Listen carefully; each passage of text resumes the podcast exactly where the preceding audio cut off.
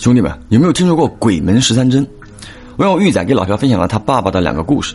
第一个事儿发生在辽宁省锦州市黑山镇张刘村，当时叔叔二十岁出头，是村里的第一位大学生，学的是中医专业，确切的来讲是中医正骨。有年暑假放假啊，这个邻居呢就找他帮忙，说家中老人的下巴掉了，就类似于脱臼那种。这种对于中医正骨来讲呢就很简单，找准位置，咔推上去就好了。于是呢，叔叔就过去了。到了邻居家一看，找准位置，啪，搞定。周围的人呢赞不绝口，叔叔意气风发的跟这个邻居告辞。结果刚一出邻居的大门，那个老太太的下巴又掉了。就这样反反复复好多次，推上去好了。他一出门，哎，下巴又掉了。这个叔叔在推最后一次的时候呢，就很不耐烦了，同时呢也发现了这个规律。当时那种年轻人的暴脾气啊就上来了，就说我他妈今天不走了，我就不信了。说这个话的时候呢，正给老太太推下巴呢。他就发现啊，这个老太太的表情变得很奇怪，怎么说呢？眼神当中透着狡猾和阴险，又感觉是那种满脸得意的样子，好像在说啊，你能把我怎么样？就这样呢，这个叔叔和那家里的几个年轻人打起了麻将，一直到吃完晚饭，老太太的下巴就一直没有再掉过。叔叔一看也没什么事儿了，就走了。可是刚迈出邻居的家门。他的下巴啊，就那个老太太的下巴又掉了，这个时候他就觉得不对了啊！东北农村嘛，都听过一些传说，于是呢，这个叔叔就讲说，扎针灸试试，跟这家的人打了个招呼，就回去拿针。结果老太太一听啊，死活不干，跳得老高了，就骂叔叔，让他滚，各种阻拦问候。平日里这个老太太特别的慈祥，绝对不会这样。他的家里人呢也发觉不对了，就使眼色让叔叔赶紧回家取针。等针取回来之后，准备扎针的时候，这个老太太死活不配合。她的三个孩子啊，两男一女，使出全力才勉强的把他给摁住。这个叔叔啊，下手扎的时候，老太太一脸怨气，眼睛死死的盯着他，像要把他吃了一样。当时叔叔很年轻，胆子大啊，马上针灸安排。结果怎么着？针刚扎完，老太太就睡着了。等这个针灸时间一到，下巴一推，叔叔就走了。打那以后，这个老太太下巴再也没有掉过。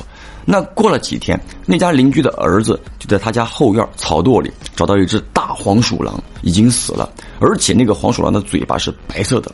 在农村啊，都讲说这种是有道行的。打那以后呢，这个叔叔呢在十里八乡也算是支棱起来了。这个事儿啊，这个玉仔呢长大之后跟他父亲一起回老家，还见到了老太太的儿子和女儿，吃饭的时候还聊过这个事儿。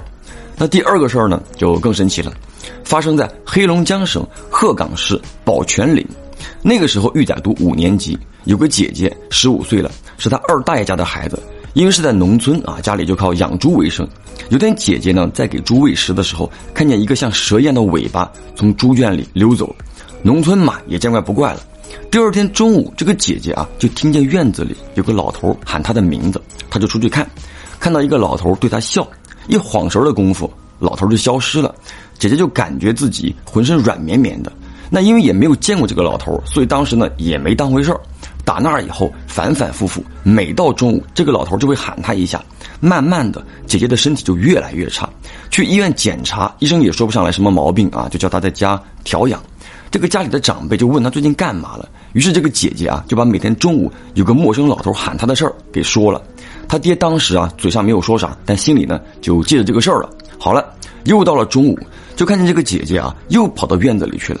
站了有五分钟左右，迷迷糊糊的回炕上躺下了。他爹呢就跑过去问他，这个姐姐就讲说，他又看到了那个老头，但是其实他爹就一直偷偷的在二楼看着，院子里里里外外根本没有人。农村人嘛就比较哎迷信，就找了当地的一个老仙，据说是个不老皮啊，就是雕。这个老仙当时听完这个事儿，烧香念叨了半天，然后就告诉姐姐他爹。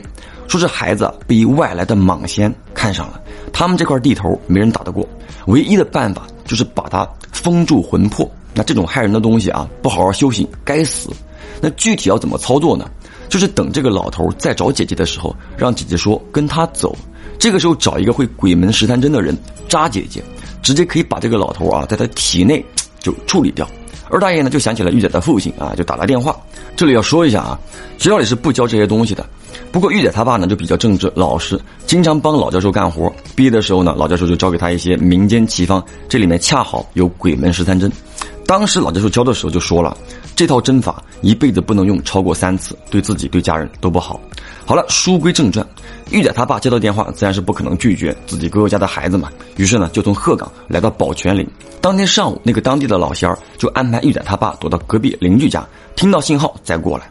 中午呢，玉仔他姐又颤颤巍巍的跑到那个院子里了，站了一会儿之后，身体就开始晃啊，然后就昏过去了。按照老仙儿的说法，说这是要带他走了。于是呢，玉仔他爸、二大爷还有邻居就到院子里把姐姐给抬到屋子里嘛，按流程搞了一下仪式，之后就启动鬼门十三针。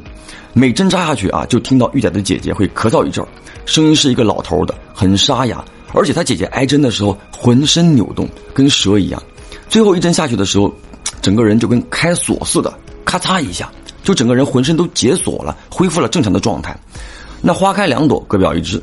这边玉仔放学之后呢，他老妈就接着他开车，也前往这个二大爷家。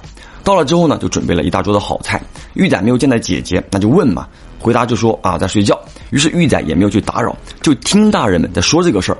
东北的老爷们儿胆子大啊，当时就说咱们出去找找。最后在二大爷家附近的一条水沟旁边，发现了一条很粗很粗的蟒蛇尸体，眼睛没了，尸体很脏，好像在土里啊挣扎了很久似的。这个玉仔他姐呢也慢慢的康复了，再没有见过那个老头。不过打那之后整整一年的时间，玉仔他家都非常的不顺，这也是他爸人生当中唯一一次用这套针法。如今玉仔呢也在学医，但父亲在他心中那是 YYDS。这件事呢倒不是很恐怖，但真的很难去解释。好了，我是老飘，下个故事见。